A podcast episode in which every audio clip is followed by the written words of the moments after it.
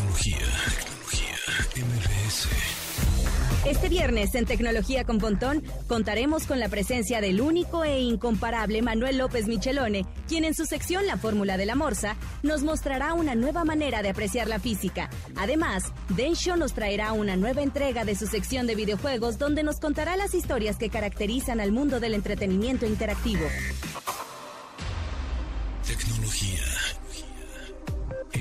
MBS Radio. Una hora de lenguaje analógico trascendido a digital. Gadgets, gadgets, tendencias. Tecnología vestible y avances que prueban que vivimos en la era que alguna vez soñamos como el futuro. Con José Antonio Pontón. Tecnología en MBS Radio.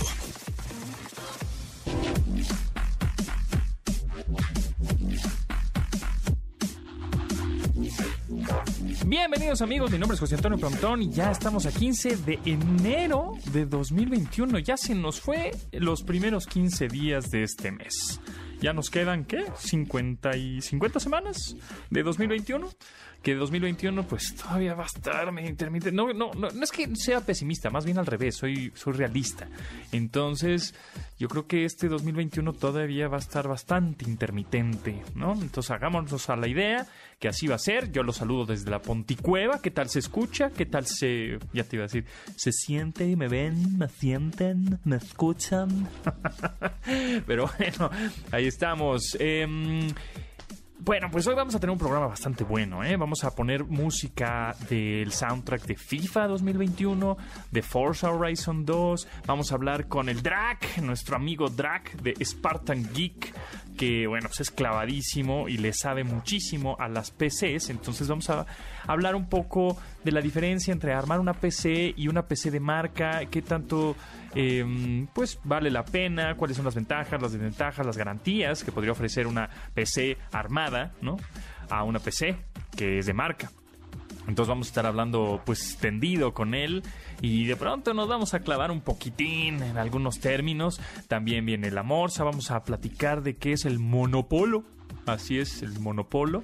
Y bueno, Densho nos va a platicar eh, de, Nintendo, lo nuevo de Nintendo, eh, Star Wars, eh, eh, films, eh, Lucasfilms, ubican muy bien a Lucasfilms, ¿no? Bueno, los de Star Wars.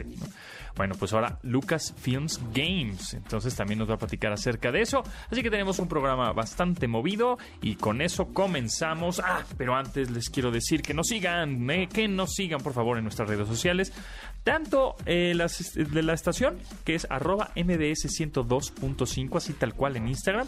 Ahí eh, ponemos videos, eh, fotografías, audios y todo, todo lo relacionado a la estación. Ahí está, arroba mbs102.5, así tal cual. Lo siguen en Instagram. Y el Instagram y el Twitter del programa es arroba tecnología mbs. Y por supuesto pueden descargar el podcast en cualquier plataforma que se les ocurra y exista. Ahí estamos. Estamos en Himalaya, estamos en Spotify, estamos en Google Podcast, estamos en Amazon, estamos en Apple Podcast, estamos en, no sé si me falta una por iHeartRadio. Estamos en todos lados. Así que si no cachaste el programa en su horario original, que es de lunes a viernes a las 12 del día en el NMBS 102.5, lo puedes descargar en podcast. Y ahora sí, nos vamos con el update. Las noticias más destacadas en la industria de la tecnología. Conforme se acerca la toma de protesta de John Biden como presidente de los Estados Unidos, las cosas para Donald Trump se ponen cada vez peor. El miércoles pasado, la Cámara de Representantes norteamericana aceptó una segunda votación por el juicio político contra a un mandatario y ahora YouTube elimina contenido suyo. El portal y la plataforma de videos sigue la tendencia de redes sociales como Facebook o Twitter, las cuales han vetado su acceso a estas después de instigar a sus seguidores a invadir el Capitolio. YouTube eliminó un video subido a la cuenta de Trump en el que presuntamente viola las políticas de contenido de la compañía sobre la incitación de la violencia. Esta advertencia le impedirá agregar nuevo material a su canal por una semana. De repetir, le restringirán por dos semanas y si llega a tres, entonces tendrá un veto definitivo de YouTube. Además, inhabilitó de manera indefinida los comentarios en los clips del presidente. De igual manera, el portal de videos eliminó contenido del canal de la Casa Blanca en donde Donald Trump aparece hablando con unos periodistas sobre el muro fronterizo. Tecnología, tecnología, MBS.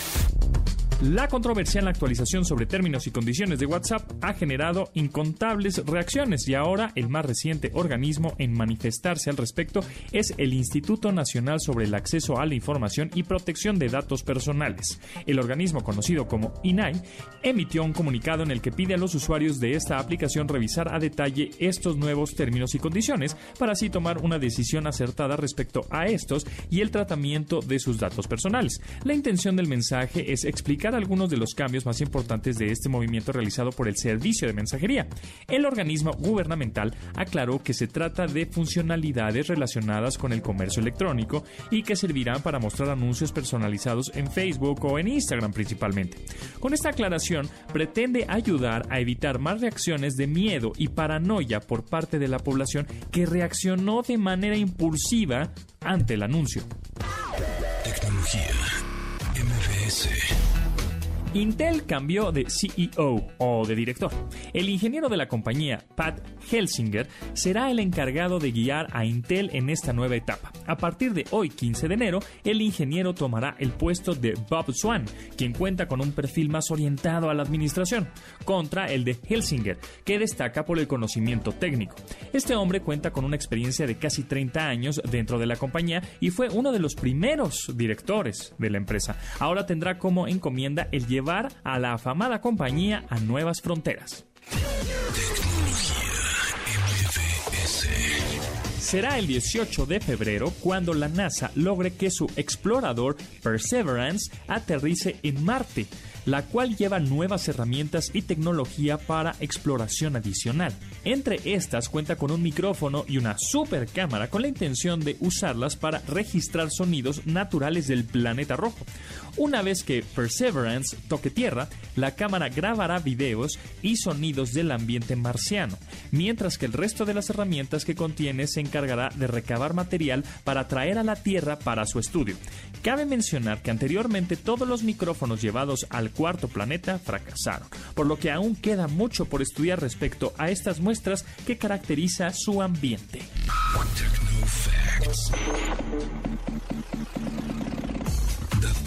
Que debes tener almacenados en tu sistema. Aunque las competencias oficiales de videojuegos existen desde hace muchos años, los eSports trajeron una nueva dimensión a este tipo de competencia. Recientemente la empresa Paxful hizo un estudio para descubrir cuáles son los países con mayor actividad en estas disciplinas. En este destaca que la región en el que se realiza más esta práctica es en Europa, específicamente en la región nórdica. Sin embargo, el país con mayor cantidad de atletas de sports es Bielorrusia, con 1011.4 jugadores por millón de habitantes. Le sigue la República de Malta con 565.8, Islandia con 315.8, Finlandia con 279.7 y Dinamarca con 274.7. Destaca que naciones americanas usualmente punteras en estos conteos como Canadá o Estados Unidos ocupen las posiciones 13 y 21 respectivamente.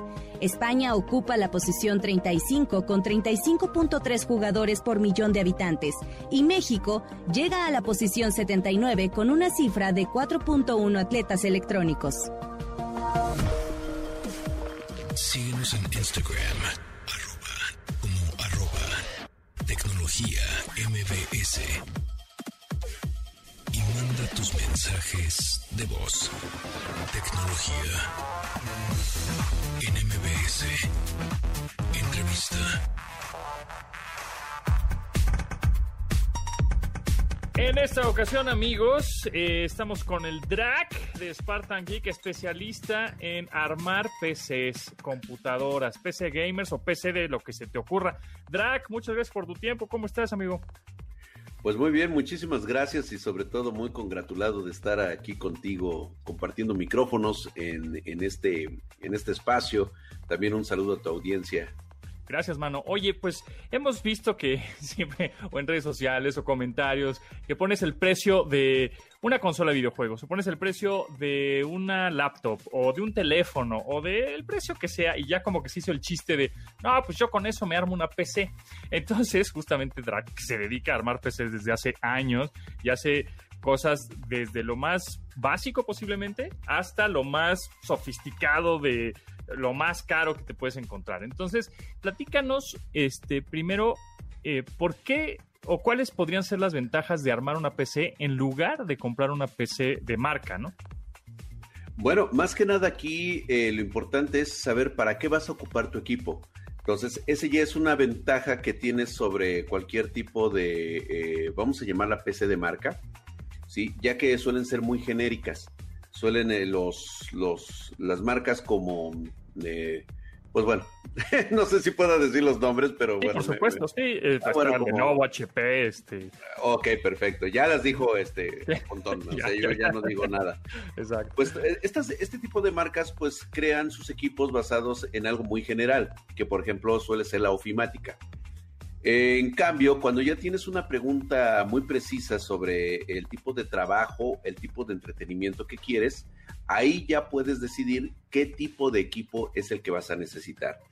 Eh, las PC normalmente se catalogan como PC gamers, eh, PC workstation, PC ofimática e incluso hay PCs ya para los que son los sistemas de, home theater. ¿no? Entonces, eh, esto es muy variado. Entonces, por ejemplo, si alguien quiere una máquina, pues lo más versátil posible, eh, ¿en qué se debería de fijar? Obviamente hablando de una, una máquina armada, ¿no?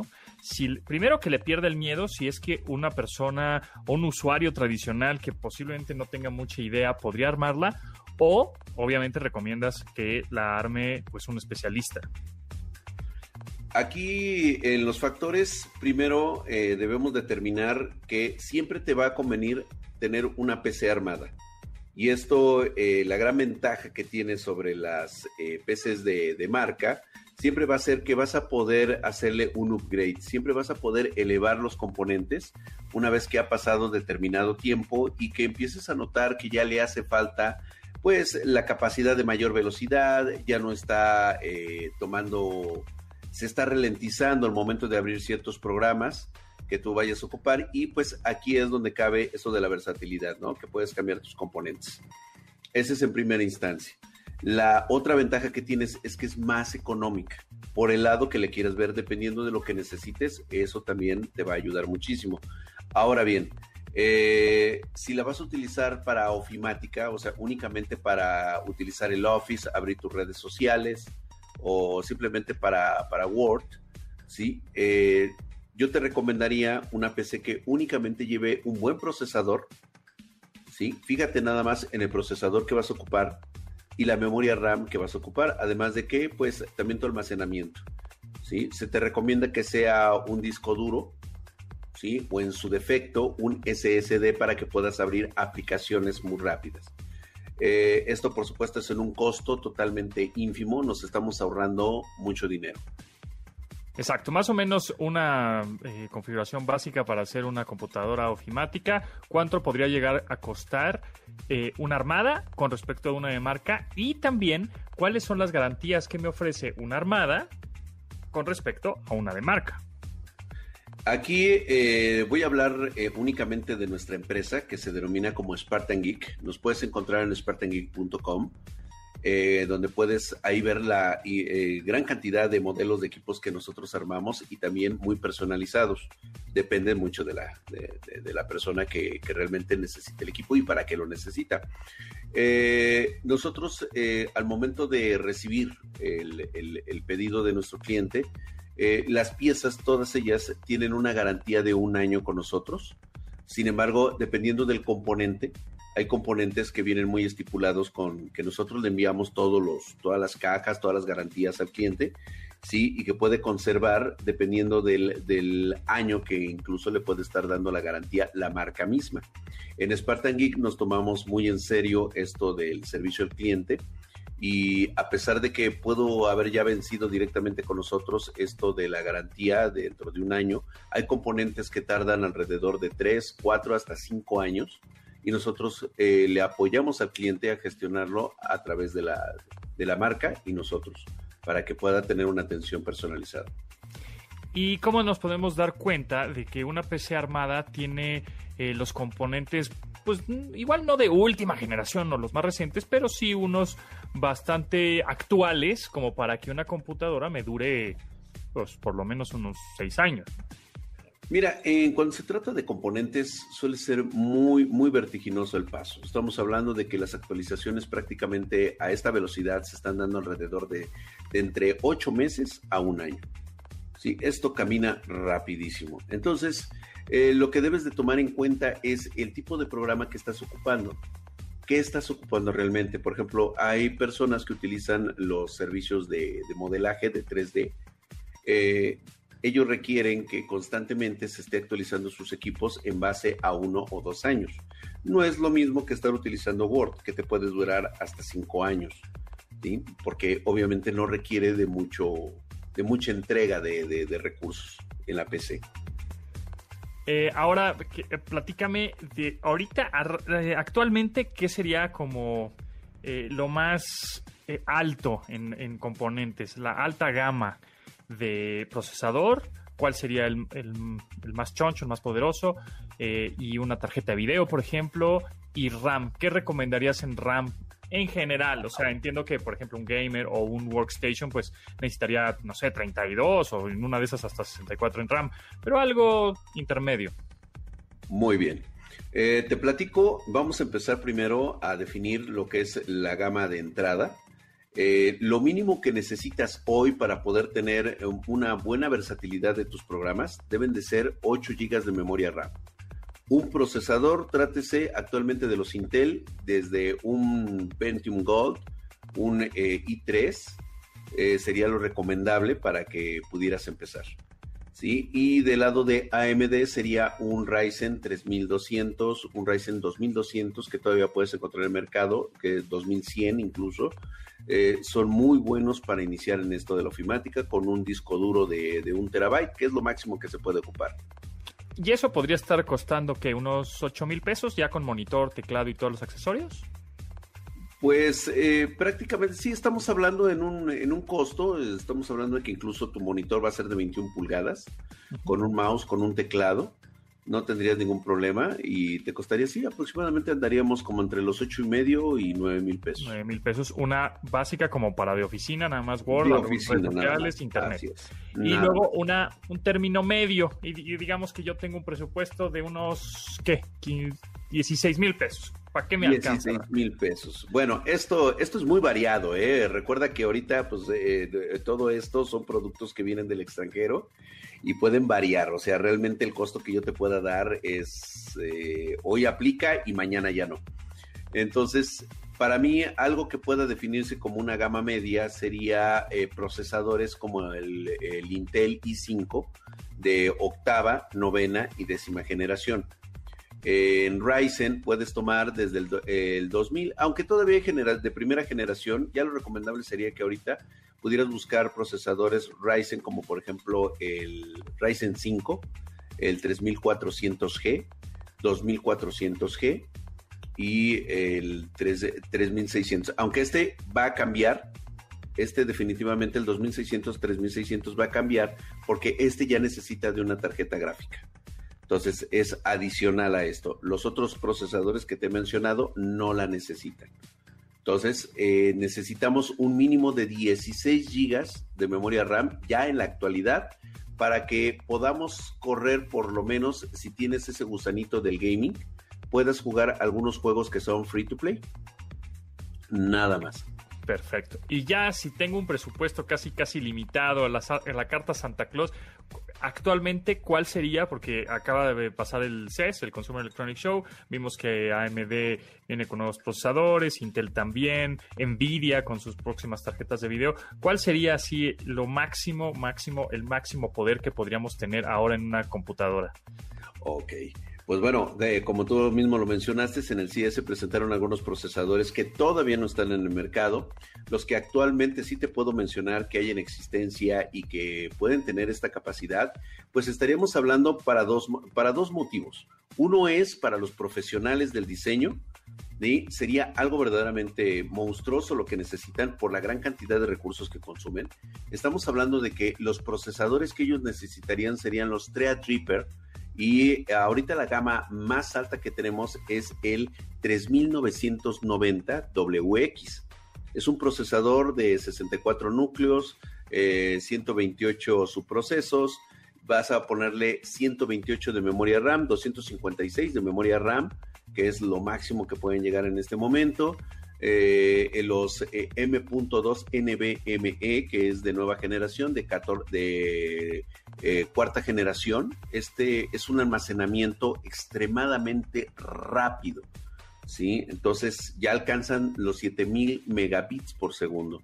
Entonces es una escrituración muy rápida y para almacenamiento de todo lo que es para ellos, que es video, fotografía, alta resolución e incluso animación 3D. Estamos hablando de que los formatos de, disco duro van desde los 4 terabytes hasta los 8, 16 terabytes para que puedan únicamente almacenar. Y esto pues obviamente se te sale de las manos. Estamos hablando de equipos que pueden variar desde los 40 mil hasta los 130 mil, 200 mil pesos.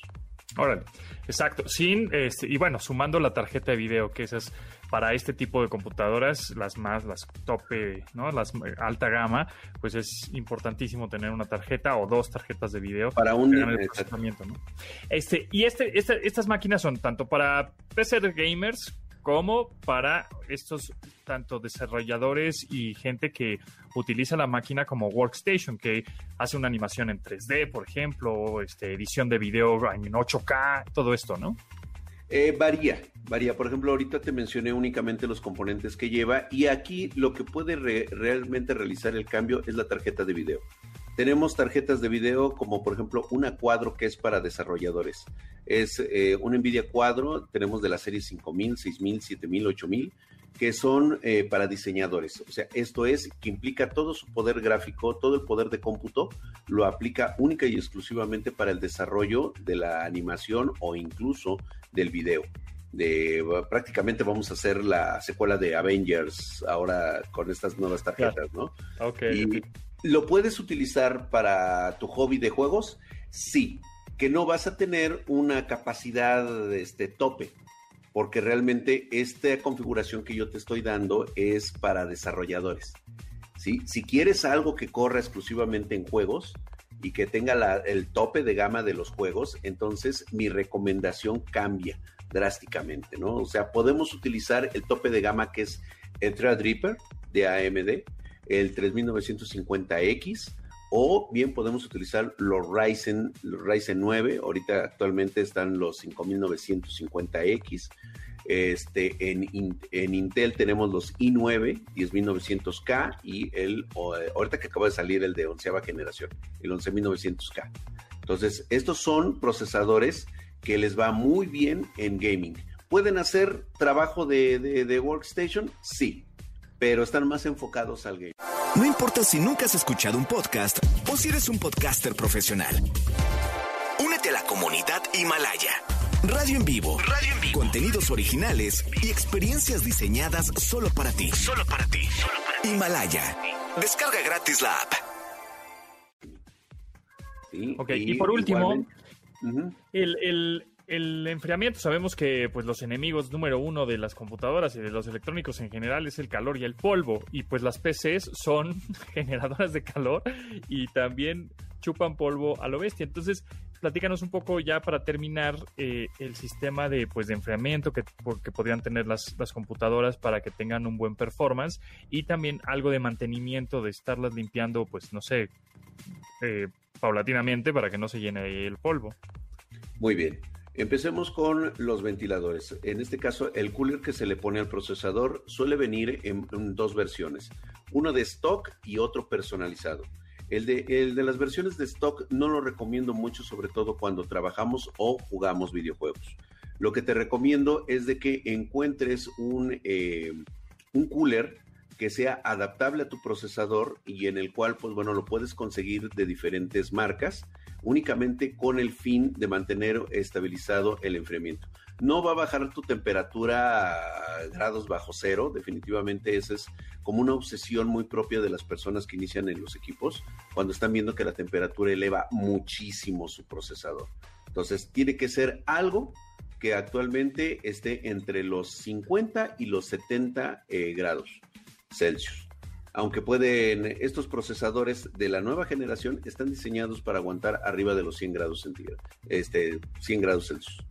¿sí? Y en cuanto a mantenimiento, yo nada más te voy a recomendar que de vez en cuando abras la tapa de tu equipo totalmente apagado, desconéctalo de la luz y compres uno de estos el, el líquidos de aire comprimido, ¿sí? Y salte afuera a la calle prácticamente y dale un sprayzazo, acábate toda la lata, pero lo vas a dejar totalmente limpio, ¿no? Para que evitar el polvo y que los ácaros no vayan a entrar por la nariz.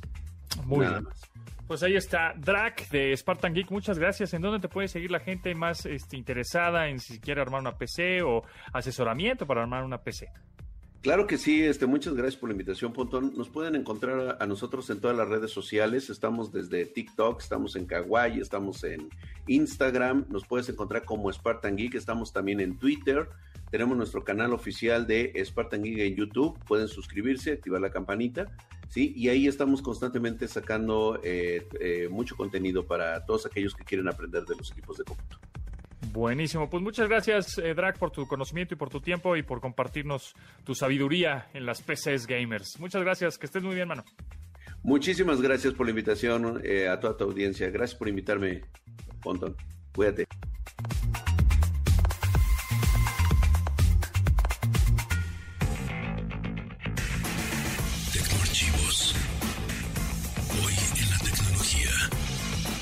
El 15 de enero de 1968, Ralph Baer aplica para registrar la patente de un sistema de juegos que involucra una televisión. Eventualmente, esta lleva a la Odyssey de Magnavox, la cual se convierte en la primera máquina de videojuegos casera. Este suceso convierte a Baer en el padre de los videojuegos y le ayudó a patentar otros productos de juego electrónico como el famoso Simon.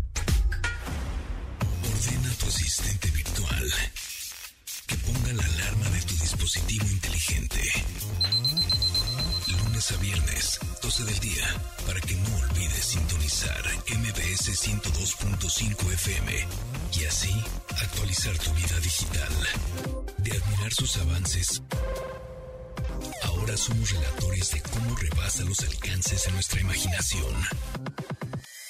Tecnología en Radio. Regresamos. La fórmula de la morsa. Física y ciencia con Manuel López Michelone.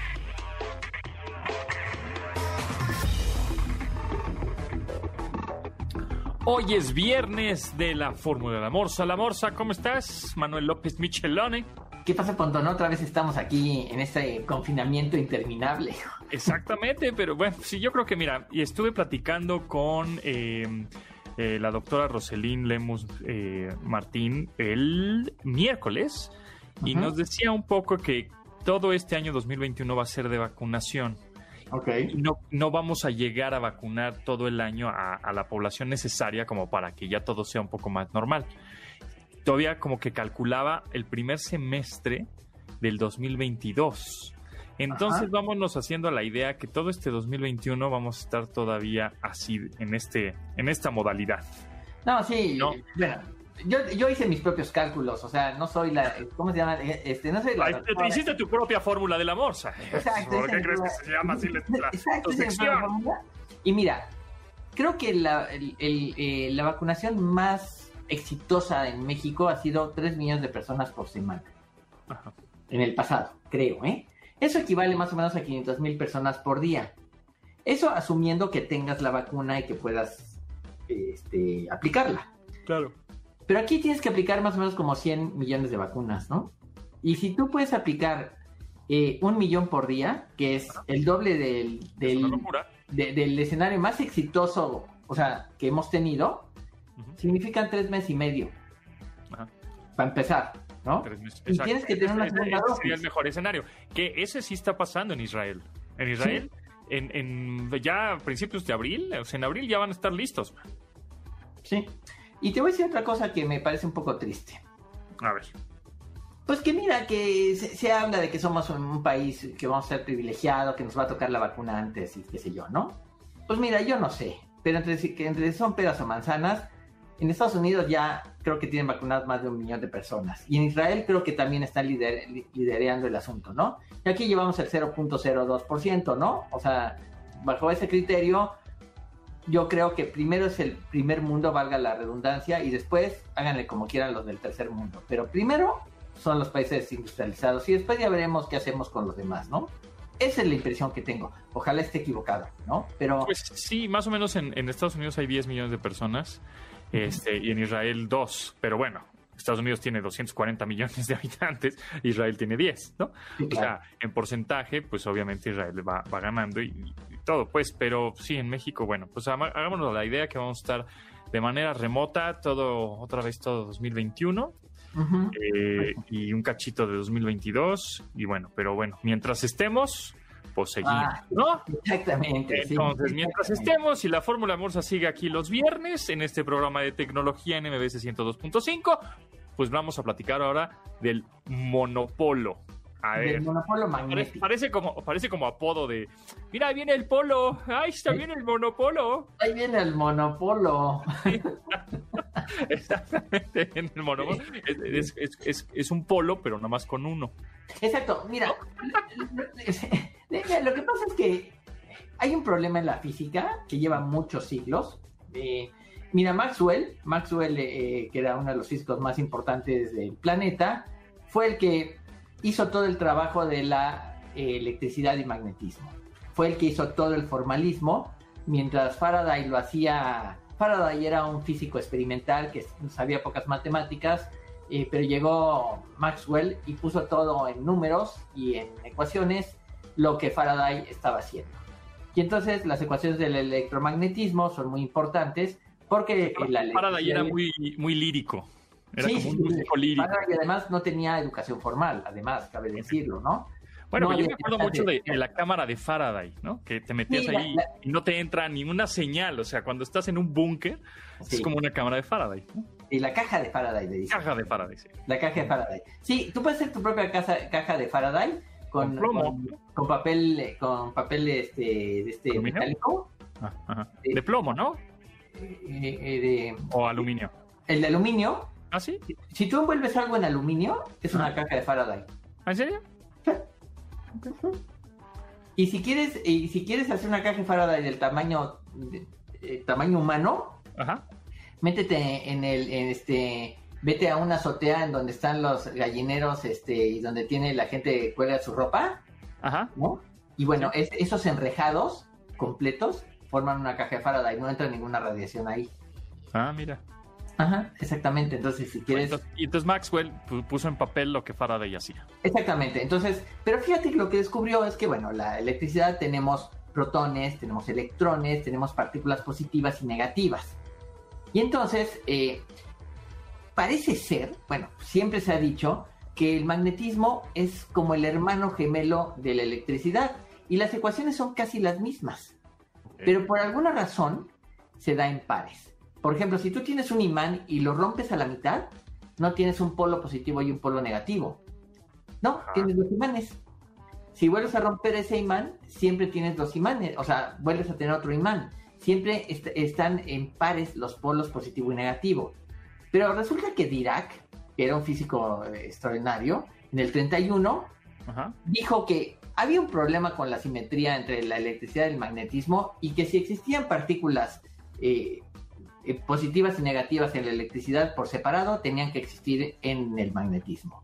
Y propuso la idea del monopolo magnético. ¿Ok? Bueno, el problema, bueno, el monopolo magnético es una idea que tiene más que ver con, con, con una cuestión estética, una cuestión de simetría. Mm, Al, al ser humano le, le gusta la simetría, le choca la no simetría. Y resulta que el magnetismo eh, no parece ser simétrico con respecto a la electricidad, ¿no? Y entonces eh, Dirac se le ocurrió esta idea eh, que en las ecuaciones de Maxwell debería existir o, o debería predice la posibilidad de que exista una partícula que le llama el monopolo magnético, es decir, solamente tiene una Por- carga O un positivo o un negativo. Ok. Sí, pero carga magnética positiva o negativa, ¿sí? Ajá, ajá. Bueno, resulta que en, se han hecho cualquier cantidad de, de- de experimentos para tratar de encontrar el, el monopolo magnético. Y se han lanzado sondas al espacio y con aparatos muy sofisticados para tratar de reconocer un polo positivo o negativo solo, sin su pareja, ¿no? Ok. Y no lo han encontrado, ¿no? O sea, no Eh, existe. No lo hay. Pues mira, eso, eh, lo que pasa es que esa es una de las grandes preguntas de la ciencia. Si no lo veo, ¿no existe? ¿O cómo es la onda? ¿No? O sea, la pregunta es, Wi-Fi no existe. si, si me quiero conectar y, y no me puedo conectar, ¿es que no tengo la clave o no existe Wi-Fi? Exacto. Esa es la pregunta que habría que hacerse, ¿no? Ay, claro. Bueno, aquí básicamente es un poco el problema. O sea, el problema es, ¿tenemos la clave para ver el monopolo o no? Bueno, pero ¿hay alguna sospecha de que existe o ni eso? No, no, no, Porque claro, claro. no estamos investigando cosas ¿no? que no... ¿Para qué? Estamos perdiendo el tiempo, vos. Bueno, eso es cierto, pero mira, se han hecho experimentos hasta en los aceleradores de partículas intentando recrear la idea del monopolo magnético. ¿Y, y cuál sería el objetivo de encontrar un monopolo? Ah, bueno, si el monopolo magnético existe, Ajá. entonces las ecuaciones son bonitas y todo es maravilloso. Y, y- y somos felices porque hay simetría. ¿Sí? Ah, ok. Exactamente. Sí, pero si no existe, entonces tenemos que decir que la naturaleza es asimétrica y eso nos choca, ¿sí?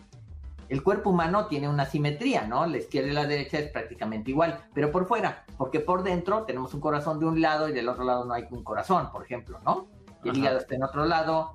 Vamos. Sí, no, somos O sea, no somos simétricos. En el fondo no somos simétricos, pero en apariencia lo somos, en principio, ¿no? Ajá. Pero todo lleva a, pensar que el- el- siempre se ha creído que el universo, en, el universo hay una simetría, pero el monopolo se ha vuelto muy difícil de encontrar, quizás no existe, pero mientras no, eh, el problema no es, eh, es demostrar que no existe, o sea, tener una base sólida, teórica, decir, ¿sabes qué? El monopolo no existe. Ya en las ecuaciones te puedo probar que no puede existir, o bien hacer lo que hizo Dirac, dice, no, yo creo que sí, búsquenlo, ¿no?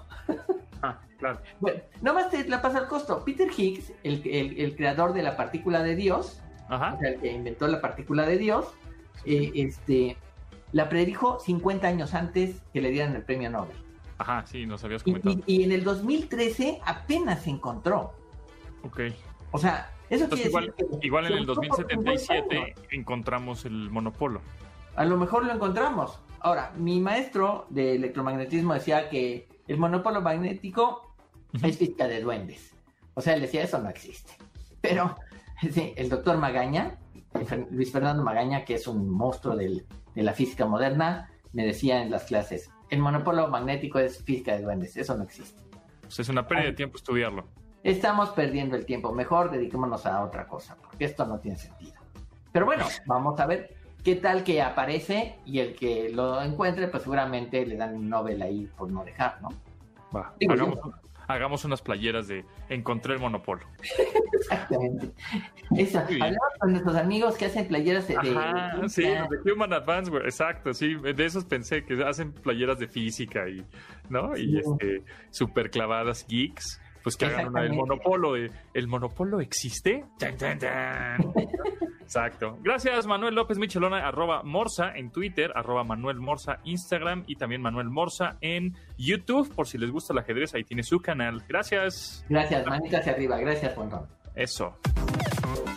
Instagram, arroba tecnología MVS. Videojuegos y diversión. En línea con Densho.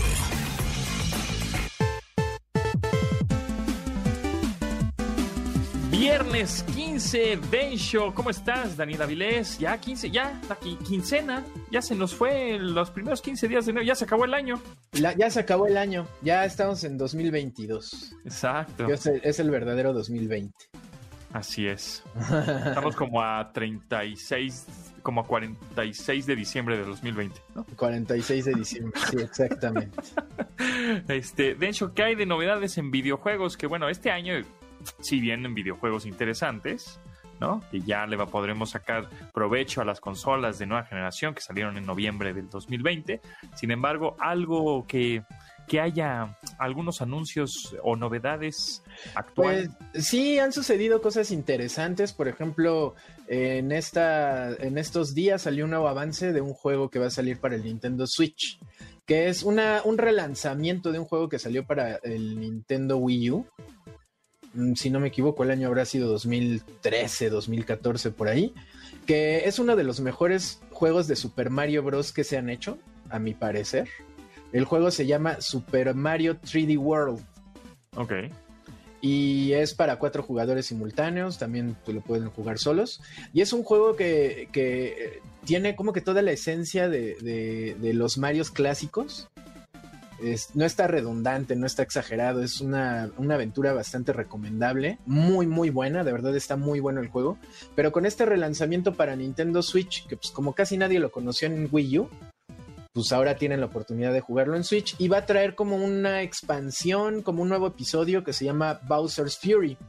Que eso fue como lo más sonado en estos días. Que, eh, bueno, hasta donde nos dejaron ver en el avance, este Mario va a ser acompañado por Bowser Jr., que es un Bowser chiquito que va flotando en una pelotita. Y te va a estar ayudando en, en las aventuras. Y vas a pelear contra un Bowser del tamaño de Godzilla. Ok. Y Mario, por primera vez en la franquicia, va a poder convertirse también en un Mario gigantesco con pelo de Saiyajin dorado. Entonces, pues habrá que ver. Pues, se ve bueno, la verdad, se ve bueno. Este sale en febrero, si no me equivoco. Pues ya casi, ya, ya se va a acabar el Ya año. se va. Exacto, ya. Es más, ya salió. Y Es más. este. Y también hablando de Mario, salió una consola edición especial de Switch de Mario, ¿no? Azul con rojo. Ah, la anunciaron, la van a sacar Anunciaron. también en febrero. Este es la misma consola que ya existe, Ajá, no, nada no más de colores diferentes. pero tiene los colores de, del Mario Bros. o de Spider-Man. Ahí ya Es- depende de su, su imaginación. Ajá, es que eso parecía más como de Spider-Man, ese azul y ese rojo que de Mario. Hubiera, hubiera sido mejor rojo con verde, ¿no? Mario y Luigi. Mario y Luigi también, pues, o Rosa de la princesa. O Peach, exacto. O, Pero- o, o blanco con rojo, no sé. Es blanco, es rojo y azul. Está bonita la consola, pero pues no, no se pierden de nada si no la tienen o si ya la tienen, no tienen que comprarse otra otra vez. Exacto. Y este, y por otro lado, también tuvimos el anuncio de, de la creación de un nuevo estudio de videojuegos que se llama Lucasfilm Games. Y, Exacto. y bueno, pues obviamente es una subsidiaria de Lucasfilms, Ajá. de las películas, de- del estudio que hace Star Wars y esas cosas, que tampoco tiene así muchas franquicias, pero, pero se anunció el- la creación del estudio. Lu- Lucas, Ga- Lucasfilms Games. Oh, vamos a hacer muchas cosas nuevas, estén al pendiente. Enseguida, un par de días después, sale el anuncio de, de este estudio que se llama Bethesda, Ajá. que lo compró, ya es parte de Microsoft. Microsoft, ajá. Y, y presentó un teaser muy breve este, de lo que podría ser un nuevo juego de Indiana Jones. Ok. Que Indiana Jones, mm, eh, salvo algunos juegos de los noventas, no, no ha tenido mucha presencia en los videojuegos, pero lo que le apuestan los que saben como Monch, por supuesto, Ajá. que pues esto es con la intención de competir directamente con una franquicia exclusiva que tiene PlayStation, que se llama Uncharted, que, que se trata de un protagonista tipo Indiana Jones, que es este es un explorador y que descubre aventuras en islas y lo persiguen con balazos y cosas así, ¿no? Y brinca por los trenes en la nieve. Y, y de hecho va a haber película ya de Uncharted. Viene la película de Uncharted protagonizada por Tom Holland, del Hombre Araña Nuevo. Exacto. Ajá. Ujú. y, y- y bueno, aparentemente esta, a lo mejor es coincidencia, a lo mejor fue con la intención, pero pues tener a este aventurero que pues tiene casi las mismas aventuras con este arqueólogo, ¿no? Que es Indiana Jones, como una exclusiva de Xbox, pues ya nos da una idea de que, ah, claro, bueno, pues va a ser el Uncharted de Xbox, ¿no? Claro. Cosa que pues estaría padre, Indiana Jones es un personaje muy Sí, es querido. una por- Bu- buena franquicia, ¿no? Posicionada. Claro, y yo creo que, y, y fíjate que posicionada, pero entre ya una generación que ya Sí. ya nos, ya, ya, nos cuesta subir las escaleras. ¿eh? Sí, sí, eso es verdad, eso es verdad. Sí, Sí, las porque- generaciones, eh, les da igual. Sí, pues bien que mal, pues Star Wars ha estado presente en tres generaciones diferentes y Indiana Jones solo en una, Claro. en la ¿Cuánto- generación X. ¿Cuánto tardará en, en hacerse un videojuego de Mandalorian? Ah, que justo también, ah, un par de días después, también se anunció que la compañía Ubisoft, Ajá. que la conocen por juegos como Assassin's Creed, como The The Division. Division, Watch Dogs, este, también anunció que se está, que está trabajando ya, ahí no mostró ninguna imagen, en un juego de Star Wars de mundo abierto. Ajá. Lo que hizo pensar a muchos críticos que pues va a ser el mismo juego de siempre, pero con skin de Star Wars. A ver qué tal. Pero justo viendo The Mandalorian de Disney Plus, que tiene muchos elementos como de videojuego. De, hola, vengo a que me den mi armadura, ya cumplí una misión. Ah, pues te mejoramos la armadura. Y le van mejorando la armadura y le van dando insignias al personaje en la serie conforme avanza. Ajá. Y este, y eso es muy de videojuegos. Entonces yo creo que un videojuego de The Mandalorian, de Next Gen, de siguiente generación, hecho por Ubisoft, no me suena descabellado. Y próximo año, ¿no? Seguro. Suena que sí, se va a estrenar ahí con la, con la tercera o cuarta temporada de The Mandalorian. Ah, Exacto, sí, también, sí, también me suena. Muchísimas gracias, Densho. Nos escuchamos próximo viernes con más novedades de videojuegos y entretenimiento digital. Pásala muy bien. Eh, una- Muchas gracias. Un abrazo a distancia, un abrazo virtual. Un abrazo. Yo, yo pensé que me ibas a dar un aplauso. Dije, ah, pues me Un lo aplauso, merezco. ¿no? Me lo merezco. Por supuesto, lo mereces. Así Y si quieren jugar algo padre, pues yo les recomiendo Spider-Man. Ahí que lo pueden encontrar en tienda digital para PlayStation. Es un gran juego. No deja de ser muy buen juego. Sigue siendo un buen juego. Muy bien. Y debe, estar, y debe estar ya más barato, ¿no? Sí, ya, regaladísimo. Exactamente. Bueno, está. Bueno, muchas gracias, Densho. ¿En dónde te pueden seguir? Arroba Densho en Twitter y de ahí en todas partes. Por todos lados. Arroba Densho. Y nosotros nos vamos, nos despedimos, nos escuchamos mañana, no es cierto, hasta lunes a las 12 del día, una hora de tecnología. Pásenla muy bien. Mi nombre es José Antonio Pontón. Y pues, pasen bonito fin de semana. Mañana juegan los Bills. Ojalá ganen. contra los Que Ravens. ganen. Ay, sí, ojalá. Sus avances, ahora somos relatores de cómo rebasa los alcances de nuestra imaginación. Tecnología. En MBS Radio.